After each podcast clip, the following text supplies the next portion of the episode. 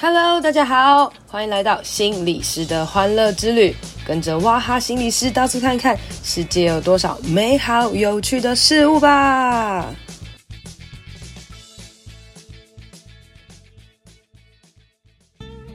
Hello，大家好，欢迎收听心理师的欢乐之旅。今天呢、我们来跟大家讨论一下你在烦恼什么呢？哈，我我最近蛮多烦恼的，就是之前呢、本来录 Podcast 录的很辛勤啊，然后现在开始疫情稍微趋缓之后呢，哎，开始工作很忙之后，我就开始烦恼，我真的无法录 Podcast。正当我准备开始无限休更的时候呢，哎，突然出现了一个人主动想要来录我的 Podcast 哦，那我们就来欢迎他一下，我们来欢迎我们。今今天的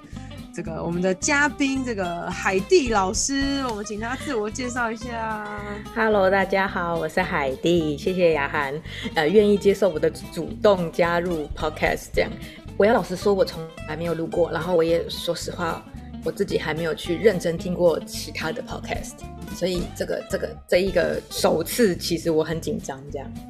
OK，好，不用紧张了，反正我们就是 闲闲聊啦，闲聊这样子哦、喔。就是呃，Podcast 其实就像是那个录那种电台节目一样。老师，你之前有录过电台吗？都没有，哎、欸，都没有，是不是？欸、有有接过电话广访问啦，但是没有到现场这样。但我小时候是很喜欢听广播剧的那种小孩，小学的时候我们就会听广播剧，然后写功课这种啊。我的年纪跟你不一样，对，不好意思。没有啦，我小时候我小时候有听电台，我小时候有听电台。对对对对对。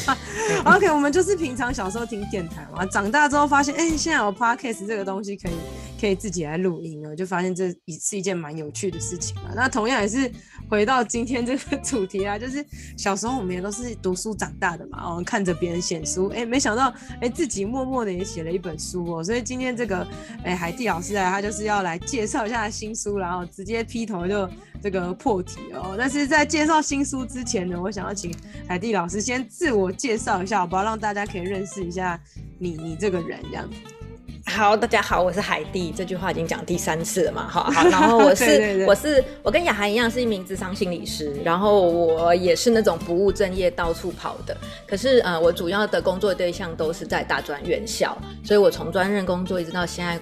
兼任的呃做心理辅导，主要服务对象都会是大学生这一个族群。然后呃，我自己也觉得在一开始工作一直到现在十几年来，然后就觉得说，哎，大学生们好微妙，好像不同的世代，我们都说五年是一个代沟。我如果工作十几年，也算是两三个以上的代沟。可是为什么好像大家烦恼的状况都一样？所以，对自我介绍就是我是在算是在大专院校游走的专人，呃，兼任心理师。然后，所以你是说，因为譬如说你在大专已经十几年了，如果五个一个世代的话，你应该已经接触到了三个不同世代的，应该有大专四个。哦，四个日，然后我就觉得很妙啊。就是雅涵会觉得大学生如果来心理咨商，你觉得他们大部分会谈些什么？应该就是呃生涯或是爱情吧，对不对？嗯，就人际人际关系呀，人际关系呀、啊，然后还有那种呃课业啊、未来啊，然后再来就是失恋，类、嗯、类似这样子、嗯嗯，对对，或者是家庭，对，就是我我自己一开始其实最早最早也觉得说啊，大学生不是都是谈这一些嘛，然后我包括我的亲朋好友啊，或者是其他跟我们不同领域的伙伴都会觉得、啊、大学生有什么好谈的？啊，都是就会觉得大学生的烦恼好像可能都是无病呻吟啊，甚至我也老实说，我的呃工作的。环境是所谓比较顶尖的大学，就是那种从小会念书的小孩，所以大部分也会觉得说啊，这群小孩就已经念成成绩这么好了，或学历这么高了，有什么好烦恼的？但说实话，我谈到后面就会发现，学生们表象议题总表面上好像都是什么呃爱情啊、人际关系啊，或者家庭啊、课业啊，或者是呃毕业等等的，但事实上其实到最后都是在讲。比较深一点，就是所谓存在的价值，就是到底活着是为了什么？那、嗯、就是在生活当中，嗯，生活当中还在学业当中遇到很多困难的时候，就会觉得好像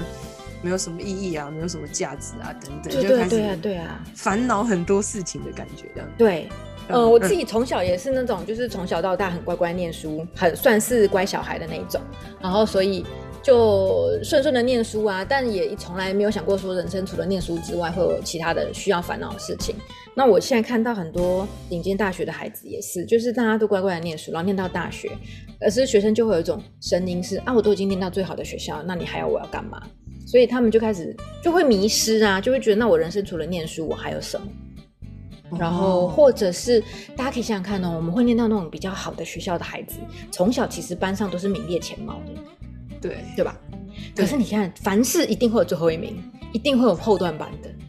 没错，就是成为高级学校的最后一名这样子。对，然后你知道那那个那个冲击会有多大？就会觉得说，哈，我都已经就是我念到最好的学校，可是竟然我是这个学校的后面。那有一些很好的学校，我不知道雅涵有没有遇过，有一些学生。很厉害，就是他们真的都不用念书，然后一直翘课，然后或都在玩社团。他也可以，就是他跟你说他没念书，他真的没念书，但是就可以还可以书卷奖。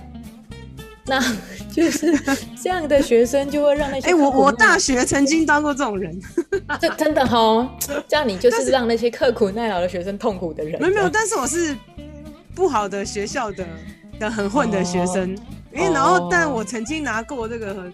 前几名这样子，嗯嗯嗯嗯嗯嗯嗯，人生的意外，对，就至少你会在不同的地方找到自己的位置嘛，对对吧？那我觉得有一些学生就是他以前就是把成绩好，或者是把比如说别人喜欢他视为是人生唯一的标准，结果走到另外一个环境，发现啊，我已经找不到自己的位置了，我已经不再是全前前段班了，或者是我可能不是那种人际关系最好的，啊，就会很迷惑、很迷惘啊。那其实追根究底，我觉得是因为在我们的生活里面没有机会让我们重新看到自己到底为了什么存在吧。所以，我们有时候都说啊，你在烦恼什么呢？其实那个烦恼都是回到自己身上啦。你到底怎么看待你自己？对自己认识的够不够深？哦，所以其实这本书是老师你说你集结在各个这个大大专的经历，然后发现大家都在烦恼一样的事情。嗯可是我发现你刚刚讲的这个烦恼啦，吼，就是其实也不只是大专生吧，其实真的是全世界所有的人，说是未来智商或是未来烦恼，在追根究底，到底都是在讲关于自我的一些议题，对不对？所以其实这本书不只是大专生，也是所有的人都都可以看的书。可是我有个兴趣想知道，就是毕竟。你你的多年经验嘛，就是你就你认知，你说大家其实都一样，问题都一样，但到底有没有哪些差异啊？就是从，嗯，我就从你本人哈更久以前，到你刚接触这个刚接触新鲜的那个大专生，到现在已经是这世代大专生，这这一整条路线上，你觉得有什么样不一样的地方啊？我先讲我自己的好了，就是我觉得不一样的地方是，因为我像像我在带桌游嘛，对不对？譬如说，我一开始的学生哦、可能很容易有些事情就可以引起他们的兴趣。可是现在越越越靠近这这个还活着的这个时代的学生，就是你知道，你要引起他们兴趣，需要发挥很大的一个功夫，因为他们已经，我觉得好像习惯性的让自己的五官给关起来，就是让自己的敏感度是放在手机上面，就是只要可以滑手机，只要进入手机到世界，他们就是安全的，所以就很难引起他们的兴趣。所以这是我觉得我在呃职业这个，我应该是十几年啦，十几年的历程当中，就觉得哦，反而现在是要让学生引起注意，我才有办法去进入到他的世界，所以建立关系变得是更更更重要的事情。那老师，你觉得就是你你从你本人到这个多年的经验的不一样之处在哪？我我觉得应该是说内在的。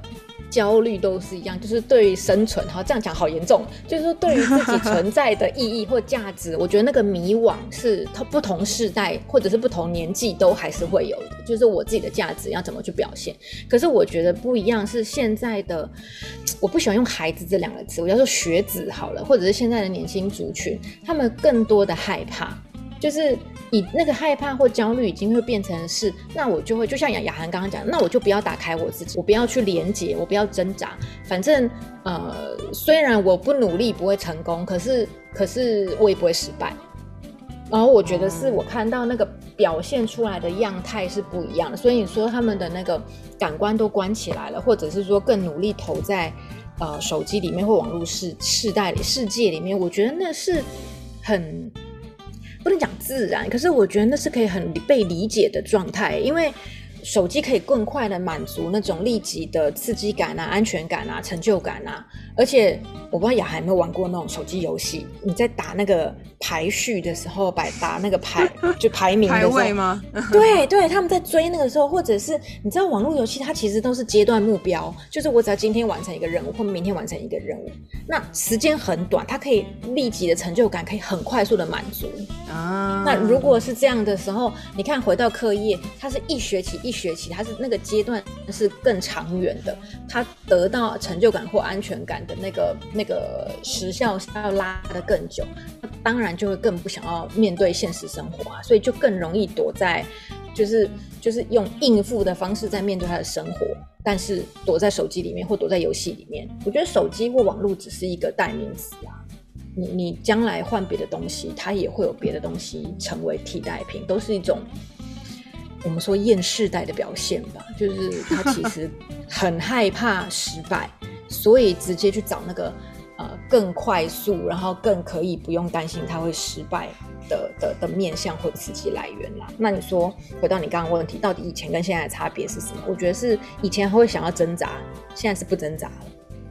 就放弃放弃挣扎了哈，因为不想要面对失败，因为挣扎还有可能遇到失败。对啊，对啊，而且我觉得可能尤其是现在的学生们，他们的父母。呃，可能跟我比较接近哈，就是就是我们都是打骂教育上来的，所以我觉得现在父母也比较容易会去照顾现在学生的心情，然后越照顾他们心情，越害怕他们呃痛苦，然后就越想要把他们人生的那些辛苦拿掉。啊，就是在成长过程当中，对人生的辛苦就越没有机会被被被被刺激，或者是被足够的训练，然后长大就就更害怕那个失败的感觉。就像是那种平常还没有运动，嗯、平常没有在运动，然后莫名其妙被丢去铁人三项这种感觉。对对对对对对啊！你平常不让他练习简单的跑步或骑脚踏车，你就一下子把他丢到那个那个大项目，他们当然也不会想要去参加那个大项目啊。然后大人在不断骂他们说：“你为什么不努力？为什么不为你的将来认真？”就有学生会跟我说：“老师，你跟我说努力有什么用？努力能当饭吃吗？” 那你怎么回答他？我就说努力不能当饭吃，但是。呃，我哎，我怎么说啊？我说努力，努力一定不会成，不会，我不能保证成功，没错啊。可是你不努力，就永远没有成功的可能。所以你不去试，你怎么知道？哦，就是对，那大大家就会陷入像刚刚那个状况，就是沉默，大家就哦，然后就说 哦，可是家里有钱的也是可以不用努力啊，然 后就开始有了一些辩解，有些人就是怎样啊，这样子，对不对？是，我我觉得你提到一个很妙状况哦，就是你知道，其实我有那种学生是，就是家里真的很有钱，然后他真的可以不用努力，可是你觉得他们就不痛苦吗？嗯。他们还是有他们烦恼的东西，然后是啊，就是我觉得人生来注定烦恼。哎、欸，这样好哲学，我们会让这个欢乐之旅变得很哲学。不会我们感觉今天都蛮哲学，好，不然我们我们换个话题好了，就是老师你个人啊，目前就你现在哦、喔，本人你觉得你在烦恼什么？我在烦恼书卖不啊，没有啦，就是 我在烦恼我会词不达意，就是我觉得这本书我真的写的很痛苦，是因为我本来想说我们浅浅的写就好，就不小心写了十万字，然后我还是觉得不够，对，我就觉得我还是想要好多东西想要分享啊，然后我觉得我没有把我全部想要讲的东西讲完，然后就还是被我朋友跟家人阻止了，他就说你永远写不完的。所以你是先想然后才写，还是先有先写然后才就是怎么样会促使你？因为促使你把这本书写完，因为其实全部的心理师老师们都会有很多想法，可是真的有行动的人不多哦。你是怎么样开始做出这个行动的？当当然一开始要很感谢我们出版社的编辑哦，我真的非常感谢我的责编，他真的是上辈子不知道欠了多少的债才来修我这本书，就是当然很感谢出版社找到我啊。那那呃。其实最起心动念是，大家还记得那个郑捷的事情吗？就是就是这这又变严肃了，我们的欢乐又要变严肃。但应该是说，我觉得越来越多的社会案件，然后都跟大学生的的的的心境有关系。然后加上去年我们顶尖大学就有一些孩子决定不留在人世，决定就是向窗户外面飞出去。这样子的事件，嗯、就是就会让我觉得说，好像我们都没有办法理解大学生到底困住的点是什么。所以一开始起心动念还真的是希望有一些人可以告诉他们说，你如果在大学痛苦或者是卡住了，你你不给自己机会走出去，你真的不会知道将来会发生什么事。我自己老实说，我在大学也不是很快乐的小孩啊，就是我在研究所也有很很不愉快的的那种 低，应该说低落的生命经验啦。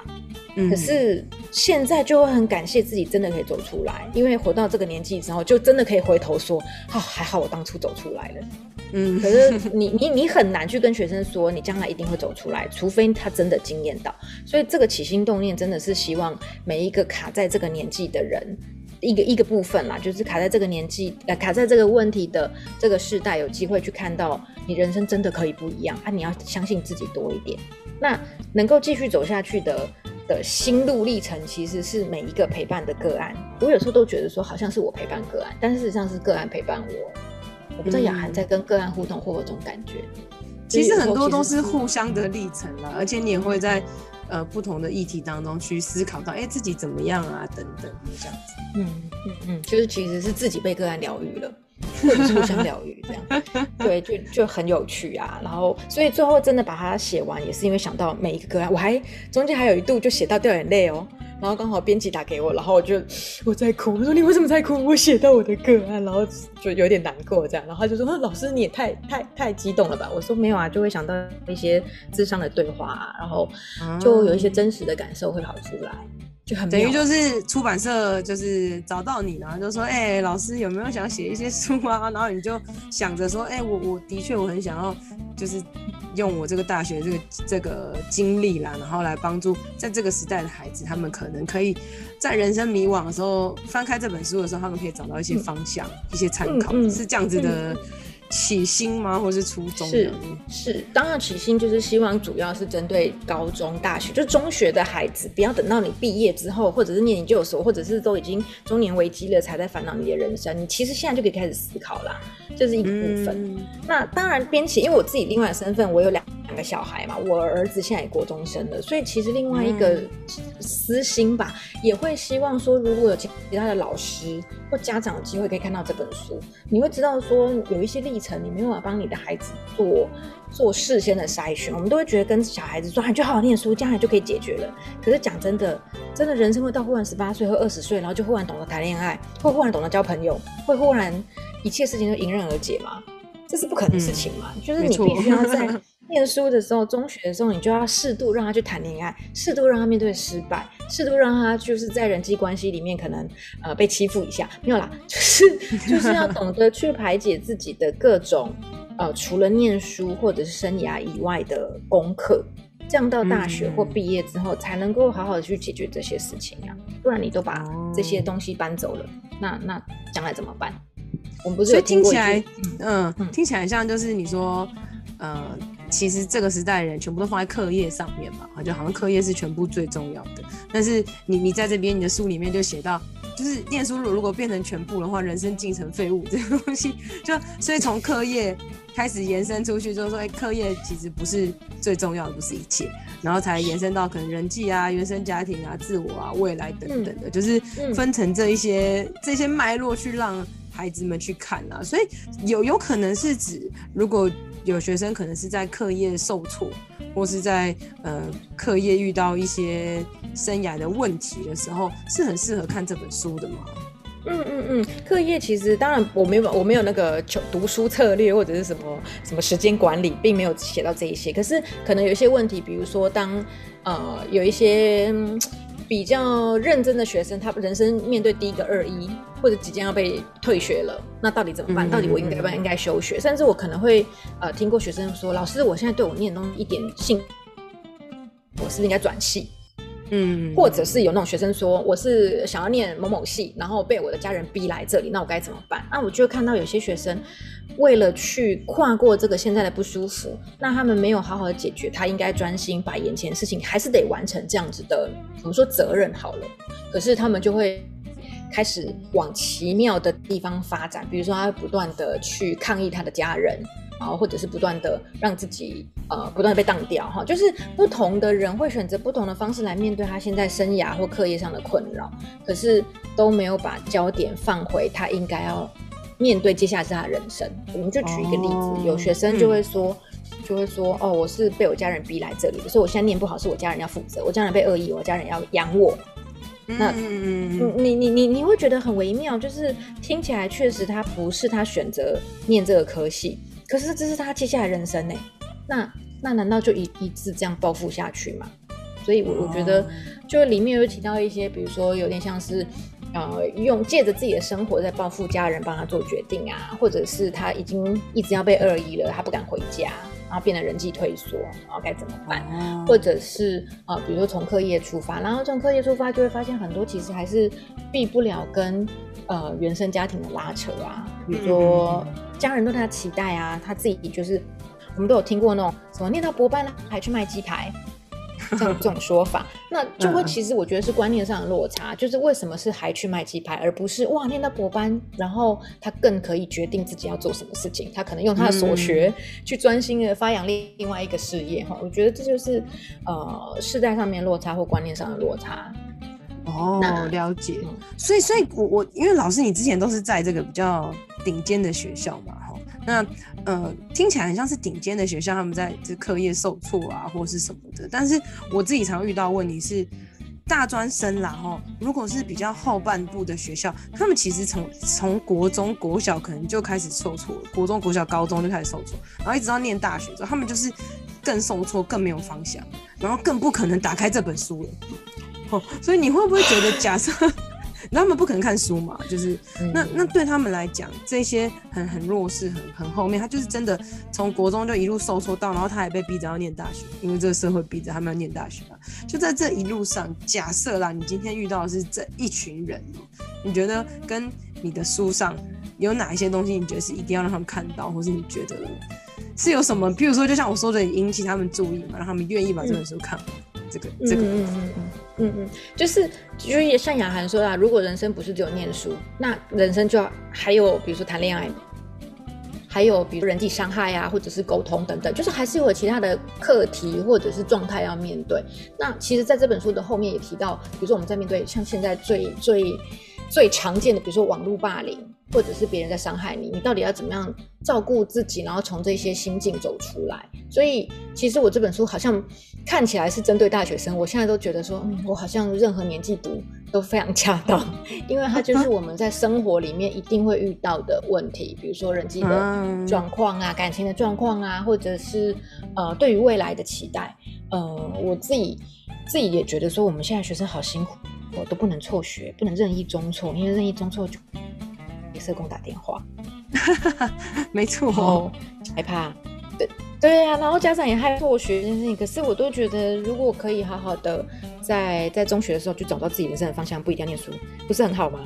那懂得交朋友，懂得对生活有更多的兴趣，打开自己，我都觉得，如果没有人对环境没有感知，没办法打开，啊，没有办法对环境有兴趣，那就好辛苦哦，他他他的人生就。就会少了很多乐趣啦。我自己是一个不喜欢做无聊事情的人。我不知道雅涵是不是你会叫欢乐之旅，是因为你喜欢？对啊，我就不务正业，有乐趣一点嘛。就是对我来讲啦，我我自己就是觉得，如果一直停留在抱怨的话，真的就不会动。但是你是试着去做一些什么，或是跟人有些连接，你才有可能帮助你自己往前行。我觉得这是一件很重要的事情。所以听起来很像是很多的学生，其实他们就是放弃挣扎，放弃往前走啊，因为停下来不做，其实是比较轻松的一件事情。可是你要在那边后面叫他自己动啊，或者你叫半天，只要他心不愿，他没有有那个真的动的动力的时候，其实你也是去没有办法去推动他的啦。我觉得这是。现在的比较主要的议题啊，那我问老师一下哦、喔，就是问个狠一点的问题好了。好，假设啊，假设没有没有，假设你的孩子就是你现在国中嘛，对不对？他就不想要念高中了，他觉得高中很无聊，他也不想念大学。然后他就跟你讲说，反正我就是考不上，就不想考了啦。或者是啊，不要，他考上了这个前三志愿，然后他就说，因为我妈是海地，所以我要帅一下这样子，我就是要叛逆给你看这样子，我不要念高中。对，然后他就不去报道，不去就学，你要怎么回应他？这这是一个很狠的问题，是不是很狠的？没有哎，不过你知道，制造一点欢乐嘛。可是我真的跟我儿子讲过哎，我就说，但我那时候的预想是高中毕业，我没有想过国中毕业这件事情。可我那时候是跟他说，你如果到高中毕业，然后你跟我说你要念大学，可是你不告不知道为什么你要念大学，或者是你说因为大家都念就要念，那你就不要去念了，你就去工作养活你自己。我真的跟我儿子讲过这样，就是高中毕业你不想念书就去工作。可是我真的没想过，如果国中毕业他忽然说他不念书了，那我可能要先跟我的先生聊一聊。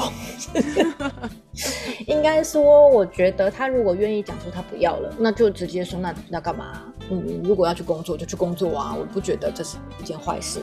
可是有另外一个。我们也必须要现实考量，是我们要去考虑到爸爸的感觉，因为我不知道爸爸的心脏够不够强，可以接受这样，就是做这些决定还是要有现实感啊。那只要环境可以支持，嗯、家人可以支持，我不觉得是坏事啊。我我讲真的，因为我自己啊，大学跟研究所是在国外念的，然后我当时有非常多同学是那种三十几岁、四十几岁，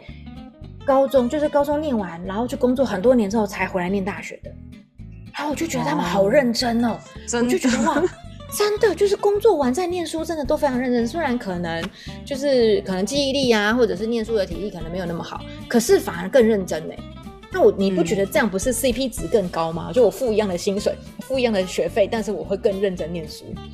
所以我都觉得，反正你的期待内容就是你的孩子等到他自己顿悟了，他就会回去了。也许不逼他，反而会是比较好的一件事情。对啊，就雅涵有没有遇过这样的学生或者个案？就是你越跟他讲，他就越我越不要啊。你说那随便你，他就反而就掉到陷阱。没有，就是没有。我觉得当老师是还好，可是我觉得当家长的角度又不一样，因为家长其实一定是会很焦虑跟很担心。嗯，然后所以也不觉得学生，有些人是，譬如说他说他不不读书，但他其实愿意做很多其他的事情。但是有一些人可能他不读书，他就是他就停下来，他就是不动。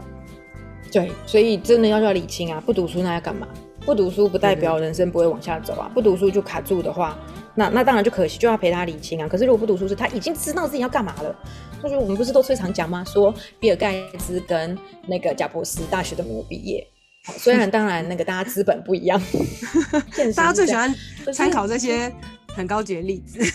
成功的案例，对不对？我我自己觉得，你其实人生只要没有出错，然后顺顺的走在自己要的路上，就是一种很棒的状况。我昨天刚好看了一部电影，推荐给大家，它是二零零九年的电影，它非常适合拿来做那个忧郁症的心理卫教，叫做是什么？嗯，我的啊，叫做我的阿娜达有点 blue。它其实讲的是一个呃漫画家，他先生的忽然得了忧郁症。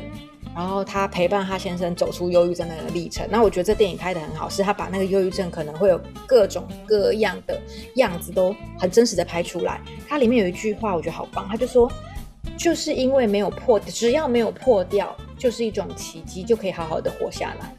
然后我就觉得，对啊，如果人生只要你没破掉，你不一定要发光发热啊，你只要好好的走，就将来就会是奇迹，不是吗？嗯。嗯，没错。其实我觉得这有时候也是回归到一个就是自我价值的部分，就是你你本来就是一个很棒的，假设一个花瓶好了，就算它破掉，它有它独有的痕迹啊，各式各样的，然后它上面可以种植着不同的东西，承载着不同的东西啊。所以你刚刚说回到存在的议题啊，回到自我价值的议题啊，我觉得这都是说解决人们一切烦恼，不只是大专生的的所有的东西这样子。嗯嗯嗯嗯嗯。那老师最后。心里就是，哎、欸，因为我看到你是阿德勒学派，阿德勒很红啊，阿德勒就是现在最夯的一个东西嘛，哈。那呃，最后请你很快速来讲一下，就是你你这本书啊，如果很简单，大家要来。为什么要看你这本书？跟嗯、呃，你你你里面结合了什么阿德勒的东西啊？因为你知道，大家只要听到阿德勒就会很开心，有莫名的感觉，然后。最后用阿德勒的方式来 宣传一下你的这这本书吧，让大家呃听完我们前面闲聊之后，哎、欸，真的想要看这本书的时候，怎么样最后一推荐的？好，谢谢雅涵给我这机会。那我要说，就是以前我们听到阿德勒，就以为说阿德勒说，呃，世界上所有烦恼都是人际关系的烦恼哈。但是我要延伸，阿德勒有说，人生活在世界上有三个重要的功课一定要完成，叫做你的生活啊，不对，就工作哈，工作包括你的学业。呃养活自己的能力，然后还有人际关系跟亲密关系就是爱情。所以如果你想要就是了解到底人生这三个功课，从小时候开始，从大学开始，然后怎么样去完成这三个功课，那这本书是一个推荐的方向。你可以看到自己在人际关系、亲密关系跟学业这件事情上怎么去预备你自己，然后呃带着什么样子的方向往未来走。所以我要分享一句阿德勒的金句，叫做“人会成功凭的是勇气”。我好喜欢这句话。那到底阿德勒的勇气是什么？就是在书里面也呃跟粉跟大家分享说，那个勇气不是傻傻的，就是有勇无谋这样乱冲。勇气其实是你明明觉得很抖很害怕，可是你还是继续走下去。这不就是人生吗？就是我们都有一点点不确定，可是你可以在有一点不确定，但是很相信自己的状况下，就往下走。那呃，阿德勒的概念就是要告诉我们，你可以害怕，啊，就是继续往下去。所以你在烦恼什么呢？不管你烦恼什么，这本书都希望可以给你有一些解答的方向。那我用阿德勒的角度分享给大家。谢谢大家。我觉得这个，我觉得这个勇气很重要，就是人真的不会没事就有勇气，而且这个勇气的背后是会有很多不同支撑的力量，有可能是呃学校的老师，有可能是家长，有可能是你很重要的人，哎，有可能是这本书哦。所以呢，我就祝福大家，大家如果呃有一些烦恼，或是特别是你是大专生，或是你是家里有大专生的人，可以去翻翻这本书，然后在这本书当中呢，可以去找到勇气，然后去面对你的烦恼，面对你的厌世，然后让。你有动力往前行啦！哈，那好啦，今天就很谢谢海蒂老师来跟我们分享他的书啦，我们就祝他的新书大卖啦！谢谢雅涵老师。对，老师最后有什么想说的吗？呃，继续关注我们的心理师欢乐之旅，跟海蒂，我自己有一个 要打个广告，海蒂我自己有一个粉专哈，叫做海蒂的疗愈三次方，有空也可以来玩玩这样。对，哦、大家可以去海蒂老师的粉专，因为他都会抽书，他抽书他都自己买的，我觉得非常的了不起，这样子。谢谢。好啦，那我们就在这边跟大家说拜拜啦，好，拜拜，拜拜，谢谢大家。今天的节目就到这边喽，希望你喜欢，希望对你有帮助，一定要帮我分享给你觉得有需要的人，也别忘了到我的 FB 还有 IG 心理师的欢乐之旅按赞留言哦。你的鼓励和分享会是我最大的动力。别忘了给我五星评论。谢谢大家拜拜。